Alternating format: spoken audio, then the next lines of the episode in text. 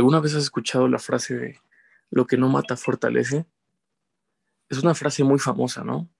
Pero que es muy cierta. Y quisiera que lo analizáramos desde este punto. No sé si alguna vez hayas tenido pensamientos que tú sabes que no provienen de Dios, pensamientos que te alejan de Él, de su propósito. Y esos pensamientos pueden ser tanto ideas que te incitan a pecar, o otro tipo de, pensamientos como depresión, mentiras acerca de quién tú eres, eh, cosas que, te, que simplemente te lastiman, ¿no? O cosas que incluso has entregado a Dios o le has pedido a Dios que te ayude a cambiar esa manera de pensar. Pero si no matas esos pensamientos, se van a hacer más fuertes. Hay una historia que Jesús nos cuenta en Lucas, Lucas 11, que te quiero compartir. Dice, cuando un espíritu maligno sale de una persona, pasa por lugares secos, busca dónde quedarse a descansar, pero no encuentra nada. Entonces el espíritu dice, voy a volver a la casa de donde salí. Al lugar, al llegar, se da cuenta de que está limpia y ordenada. Entonces va y trae a otros siete espíritus peores que él y se van a vivir allí. Al final, esa persona queda peor de lo que estaba antes. Y me llama mucho la atención estos versículos. Y hay dos palabras que Jesús dice, la encuentra barrida y ordenada. Imagínate esto, imagínate el desalojo de una propiedad recuperada, sacan a unas personas que vivían ahí, la limpian, la ordenan, la arreglan, pero se van y la dejan descuidada. Una casa bonita, pero vacía. Estas personas que desalojaron regresan, pero se traen a todos los primos. Cuando el dueño regresa se encuentra con un problemón y ahora más difícil de solucionar. Cuando nosotros le pedimos perdón a Dios con un corazón arrepentido, Él nos perdona porque es fiel y justo y también nos limpia de toda maldad. Si nosotros le pedimos a Dios que limpie nuestras mentes, que quite sus pensamientos, que sane nuestros corazones, Dios lo hace. Pero no basta solo con tener la mente limpia, tenemos que llenarla con los pensamientos de Dios. Cuando Dios nos limpia, es como si la casa estuviera ordenada, pero vacía.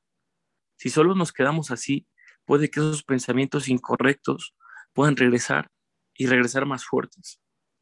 Por eso tenemos que llenarla de la palabra de Dios, para que no haya espacio a otras cosas que nos puedan afectar. Fíjate, cuando leemos la historia de David contra Goliat, podemos ver que David ya había derrotado a Goliat, pero era necesario cortarle la cabeza. No podía arriesgarse a, que quedara vivo. Lo mismo pasa con esos malos pensamientos.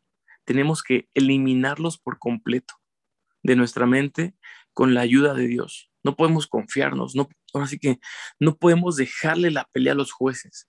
A mí me gustan las peleas de, de UFC, estoy medio loco. Esas peleas que son vale todo, codazos, rodillazos y todo. Y me encanta ver cómo a veces algunos van ganando la pelea y se confían. Y el otro pareciera que ya está medio noqueado y todo, y de repente regresa, le pega y pues, le gana, ¿no?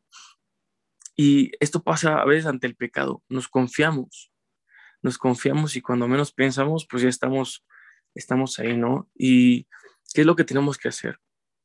Ante el pecado tenemos que correr. Aléjate, no intentes quedar a pelearte, no, no pienses, no, a mí no me pasa nada, a mí ese tipo de cosas no me afectan. Yo robar, jamás. Yo hacer tal cosa, no, jamás lo haría.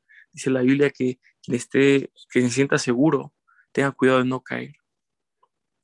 Hay gente que, que, piensa que, que puede consumir algunas sustancias, alcohol, cigarro, drogas, yo qué sé, pensando que ellos tienen el control, ¿no?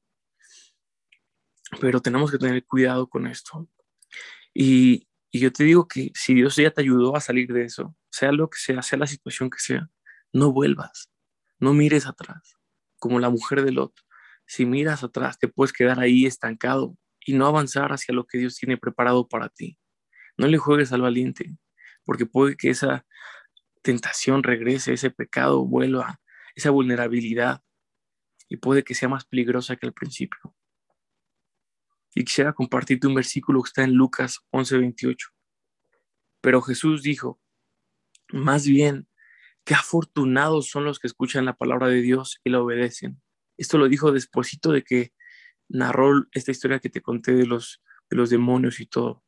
Y por último, me gustaría compartir contigo un versículo de mis versículos favoritos, está en Salmo 119, versículo 9. ¿Cómo puede el joven llevar una vida íntegra, viviendo conforme a tu palabra? Otra versión dice, ¿cómo puede el joven llevar una vida pura, siguiendo tus enseñanzas? Oremos pidiéndole ayuda a Dios para que limpie nuestras mentes, pero no solo eso, sino también para que llene nuestras mentes de sus pensamientos. Gracias Dios por tu amor. Gracias Padre porque sabemos que tu misericordia es nueva cada mañana. Gracias porque tú eres paciente con nosotros. Señor, sabemos que tu palabra tiene el poder para transformar nuestras vidas, para renovar nuestra mente. Hoy nosotros te pedimos perdón por nuestros pecados, sabiendo que tú eres fiel y justo para perdonarnos y limpiarnos de toda maldad. Te pedimos que limpies nuestros corazones, que limpies nuestras mentes, que hay algún pensamiento que no te agrade, que no provenga de ti, Señor, podamos detectarlo con facilidad y no darle pie, Señor. Eliminarlo con, con ayuda de tu Espíritu Santo, Señor. Que podamos detectar aquellas cosas que nos están afectando, aquellas mentiras que nos hemos creído acerca de nuestra identidad, acerca de quiénes somos, cosas, pensamientos que simplemente nos alejan de ti, Señor.